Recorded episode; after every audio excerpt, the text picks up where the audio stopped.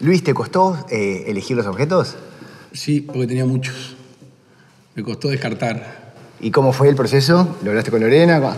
Eh, No, primero me llamó la atención. No estoy acostumbrado a escarbar mucho en el pasado porque estoy todo el tiempo tratando de generar futuro. Estamos con el plan de gobierno, con las ideas, leyendo para adelante. Entonces me significó un, un punto muerto y meter marcha atrás así. Digo, pucha, este... Y, y después me ayudaron. Vamos a ver, ¿cuál es- con, con cuál de estos tres dijiste este va a ir seguro? O el primero que elegiste de estos tres, así empezamos por ese. Eh, te lo hago en orden cronológico. Vamos. Eh, El, el que iba a traer seguro es la campera de Jim, pero para, trae la National Geographic. Es la, es la revista en sí. La revista. No, no, no es, no es eh, esta esa edición. Mi abuelo, yo vivía en Echevarri Arza, y entre Pereira de Luz y Julio César, yo me tiraba en el skate por la bajada de Pereira de Luz, iba a mi abuela, y lo mismo la- a, a la, la madre de papá. Ahora averigüé un poco por qué mi abuelo, este, Alejandro Pau, tenía tantas, tantos fascículos. Su, abuelo, su padre, o sea, mi bisabuelo, le compró, cuando era chiquito, lo hizo este, suscriptor vitalicio a National Geographic. Entonces iba desde muy chico a, a- a la casa de mi abuelo y me sentaba enfrente de una biblioteca, Y estaban todas estas. por lo menos de la década del 60. ¿tá? O sea. ¿Y, qué, yo- te, qué te gustaba? y yo leía donde decía tiburón, ballena, delfín, olas, mar, todo lo vinculado con el océano, sacaba y pasaban horas en el, en el piso este, mirando. Ya desde chiquito tenía una- un, un apego al agua, un apego al mar. ¿Qué es lo que de- decís que después se sintetiza en el surf? Y claro. Podrías haber sido capaz pescador u otra cosa, pero bueno, fue la tabla lo que... Yo soy un biólogo marino frustrado, o oceanógrafo. Entonces ahí con el mar siempre tuve una, una vinculación muy estrecha y, y yo me siento muy, muy, muy cómodo en el agua. Y le, le- y y le he tratado de buscar explicación. ¿no? Eso ¿Y cuál encontrás? y no sé, viste que el elemento agua sobre el cuerpo tiene una, una sensación especial. Me, me imagino porque los primeros nueve de, de vida Estás ahí estás en, un- en el líquido y después no estás con los pies sobre la tierra, ¿sabes? Yo creo que el, el no tocar la tierra firme, el estar flotando también te, te aleja de, de algunas energías de la tierra. A mí personalmente me limpia el pizarrón, Que te liberás. pa, de las pocas veces. Me hablas de tus abuelos, de tu barrio, y tampoco se te asocia con una vida barrial. Si querés, Sin embargo, tengo en todas toda- las entrevistas lo, lo comen- No, pero me interesa saber por qué pensás que se da este fenómeno. Y porque el, el prejuicio es algo muy natural en el ser humano, ¿no? Encasillar. Después el laburo que tenemos es encasillar. ¿Y a vos dónde se te encasilla? Y bueno, eso es un tema de los que me encasillan. Este, lo que sí digo es que yo sobre Luis Lacalle Pou quizá tendría los mismos prejuicios. O sea, yo entiendo a la gente tiene ese prejuicio. No me gusta, pero lo entiendo. Ta, pero déjame ordenarlos, a Dale. ver. Eh, hijo de familia patricia, como un prejuicio, y como que eso ya te soluciona la vida, sería como un prejuicio, ¿está bien? Sí, puede ser, sí. Eh, la Esto es más taona. terapia que una entrevista a esta altura, ¿no? Bueno, no, no, Dale. La taona. Sí, también. Ah, el pituco. Sí. Y, y no te molestan, porque te- Pero no puedo quemarme por esas cosas. pero tratás de alguna manera de, de que la gente rompa esos prejuicios. Y bueno, eh, la, la propia definición es un prejuicio. ¿tá? Es una elaboración imaginaria antes de conocer. De esos prejuicios, el que más te complicó a nivel político puede ser que haya sido vivir en la Taona y que todo el mundo diga, ah, vive en un barrio privado, vive ahí. ¿Manejaron en un momento familiarmente que te tenías que mudar para seguir la carrera? Alguno me lo aconsejó, pero una hipocresía.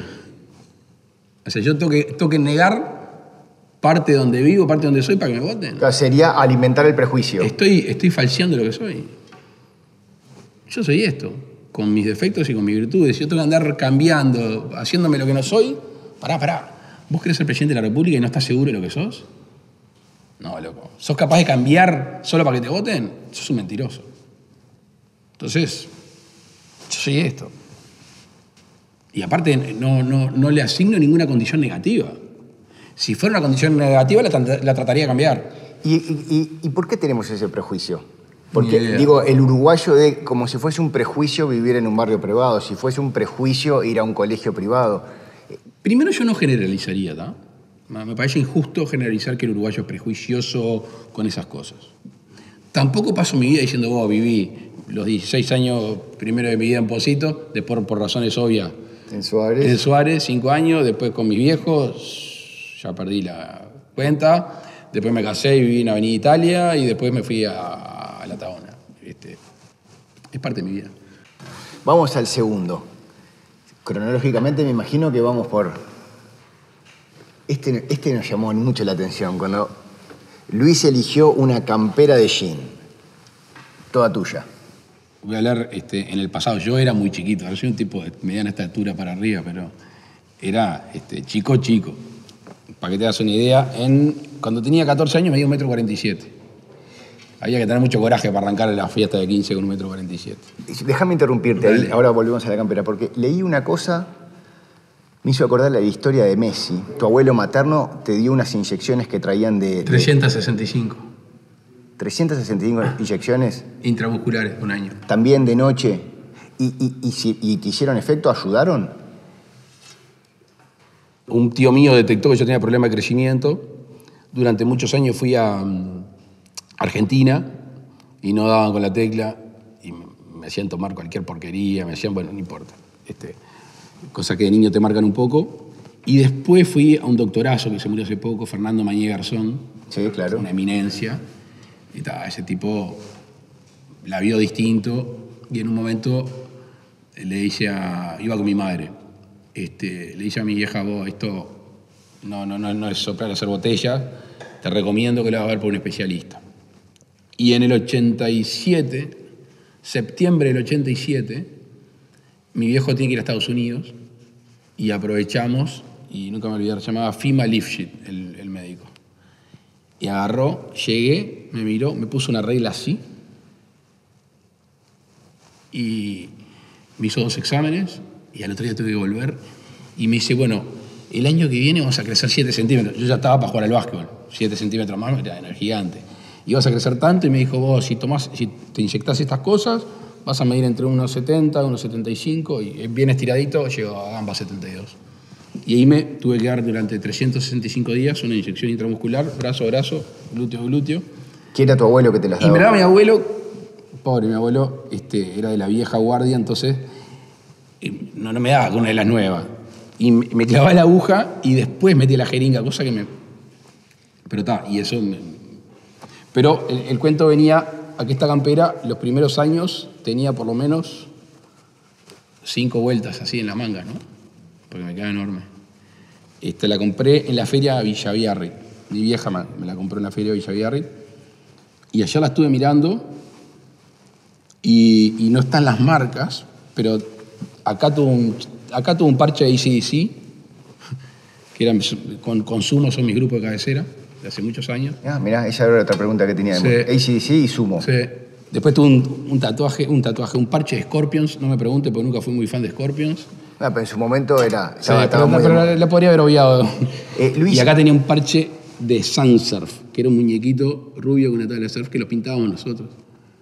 Y se fue, pero está, parece, o sea, no quedó ni rastro. Vos sabés que eh, me sorprendió y cuando lo miré, se ve que el sol después hizo su laburo. Tendría que tener las marcas. Yo pensé que, está, que hoy pensé que te iba a mostrar las marcas, pero no están. Pero y esta es una Y este- campera que este- tuviste que ir a buscar a un ropero eh, perdido. No, no, eh, esta, esta. Dije, esta la, voy a- la voy a guardar siempre. Esta dije, vos, esto. Este, son las historias de vida. Y se la, hace. Un año y medio se la di a mi hijo, así a Luis, y que toma ahora. y la miró como diciendo, ¿y esto? ¿Te emociona? Sí.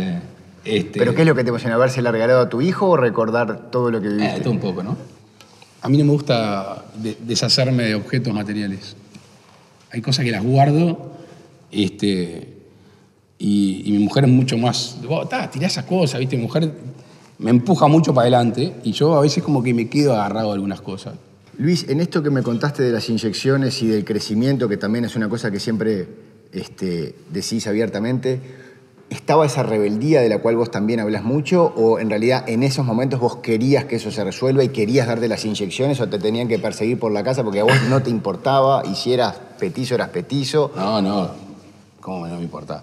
Te, te hago una cortita. Ayer de noche llegué a casa tarde porque estaba en las reuniones y le conté que venía mi mujer y le digo, voy a llevar la campera. Y yo estoy harta de la rebeldía. Me dice, cortá con la rebeldía, la rebeldía. este, ya está, ya está. Mi mujer es muy, muy para dejar las cosas y mirar para O adelante. sea, harta de que hables de que eras sí, un rebelde. sí, ya está. Me dice, ya está, cortá con la rebeldía. Este, es un poco, un poco difícil. Em, ¿Cuál que me preguntaste? Te pregunté si justamente en esa rebeldía Ah. que tú hablas, también estaba rebelarte contra que quisieran... No, no, al revés, no, era una necesidad, no, vos, no, era una necesidad. ¿Te jorobaban en, la- en los recreos, te jorobaban en la clase, te jorobaban en el deporte? No, porque siempre fui muy deportista, siempre hice mucho deporte. Y nadie te decía petizo, o sea... Bueno, sí, Pero- me decía petizo, me agarraban para andar, pero lo pasa Ah, que... no, bueno. y, y- y tenía un problema que mi actitud era de grande y mi tamaño era petizo, entonces como que no, no, no, no había mucha coordinación. De entre- ahí el rebelde. Y sí, porque, porque, está, porque no sabía ir para atrás, con lo cual tengo mucho más perdidas que... Está, había que bancar. ¿Y a quién le van a pegar? Al más chiquito. Y vos Y ahí... sí, yo la pasé, aparte fui muy callejero muy chico. ¿Y qué aprendiste de la calle? Ah, y, a- para empezar, muchos amigos. Muchos amigos. ¿Que siguen hasta el día de hoy? No, a ver, siguen cuando nos vemos, nos damos un gran abrazo y como viejos empezamos a hablar de lo que hicimos, de lo que pasó y, lo- y las anécdotas son las mismas de siempre. Pero tengo amigos de, de- de- de muchos lugares, con lo cual también este, frecuentaba muchos lugares y también algunos conflictos de, de la época. Vamos a los conflictos que me imagino que muchos de ellos habrán vivido con esa campera puesta. sí. Sí, alguna corrida también. ¿Alguna corrida? Pa, me acuerdo de la primera racia de un baile, creo que en el Ivy Thomas. Y me acuerdo que ca- nunca me olvidar un peludo se para, flaco, alto, y dice, los menores sin cédula que salgan rajando. Creo que si me tomaban los tiempos ese día tenía récord panamericano. Este, terminé una heladería que está ahí, que no me acuerdo cuál es, una esquina. Esa fue la primera, cayó una chanchita y, y revoleando y ¡pah! Y con 13 años, yo ahora miro a mis hijos que van a cumplir 15, los mellizos, y Manuel 13, y vos, me muero si los agarra una racia, ¿viste? Era, era otra, otra, otro mundo que vivíamos, como que estábamos más preparados para algunas cosas. No tanto para otras que estos están mucho mejor que nosotros. También dentro de, de tu mostrarte como sos y mostrarte rebelde, también dijiste que estuviste en las drogas, que estuviste complicado. Contame un poco. ¿Cuándo fue? ¿Cómo fue? ¿Considerás que fuiste una persona adicta? No, No. Eso es lo que le gusta decir a algunos. Este, y resisto cualquier análisis de sangre, no sé cuánto tiempo, años, años para atrás van, pero... eh, y también me gustaría que todo el mundo sacara los muertos del ropero y diga, toma, yo saqué mis muertos del ropero y dijo, ese soy yo. Si yo quiero ser presidente de la República, la gente tiene que conocer cuáles son mis fortalezas y las debilidades que puedo haber tenido. Yo digo, esto soy yo. Me, me parece que si quiero ser el primero de todos los uruguayos, me tengo que relacionar a, a- a corazón abierto. ¿Y eso es una cosa que, que vos espontáneamente haces así o te han sugerido vos? Contá No, todo, no, si revés, te preguntan, decilo. Los Los haces- imagino que una suerte dice, vos no seas nutria, ¿no? esas cosas no, Bien. no lo digas. Este, simplemente vino una, periodista un día y me preguntó, ¿consumiste marihuana? Sí. ¿Consumiste cocaína? Sí. Te hago una anécdota cortita. Vino un día un loco y me dice, wow, sos un animal. Me dice, ¿cómo vas a decir esas cosas? ¿Y, y qué crees que haga? No, que... ¿Cómo vas a decir eso? Que consumiste. Le digo, ah, Talio, ya entiendo. Vos querés un político que te mienta. Y luego quedó mirándome. No, no, que- o sea, vos querés un tipo, votar a alguien que te mienta. Que le pregunte una cosa y que le diga cara de perro, no. Cuando es sí. Digo, ¿te puedo pedir un favor? Y quedó mirándome. Si algún día se te ocurre votarme, no me votes, le digo, porque yo no soy un político vos. Vos necesitas a alguien que te mienta. Y es que voy a mentir. Quiero ser el presidente de los uruguayos y le voy a decir, ¿vos consumiste? Y digo, no, no consumí. Y estoy mintiendo. Yo entiendo lo que te dijo esa persona, porque en el fondo también nacimos con una idea de que los políticos no pueden mostrarse frágiles, no pueden mostrarse este, que cometen errores, casi nunca dicen me equivoqué, pido perdón. ¿Por qué tenemos esa imagen de la política? Ni idea. Que vos estás tratando de romper con esa, con esta de, bueno, yo voy a, si me preguntan cosas que son así, las voy a decir. Pero tenemos un poco una imagen de que el político se cuida mucho, es estratega, quiere, en tu caso, ganar una elección. Entonces, vos medís tiempos ahí también. Eh, en la elección pasada, yo eh, cuando me preguntaba el tema de consumir, yo dije, y gané la interna. ¿Qué quiere la gente? Hablar en nombre de la gente es muy difícil, porque es, este, es muy, muy, muy variada la, la percepción de la gente, pero yo tengo una relación íntima con Uruguay. Yo pretendo ser el padre de toda la familia. ¿Y qué ¿Vos le crees a alguien que no tiene debilidades? No. Yo tampoco. ¿Y qué tipo de padre querés ser como presidente? Primero merecerme el respeto. O sea, el que no es respetado no es seguido. Y, y el respeto se gana en base a, a- a mirar a los ojos con la verdad.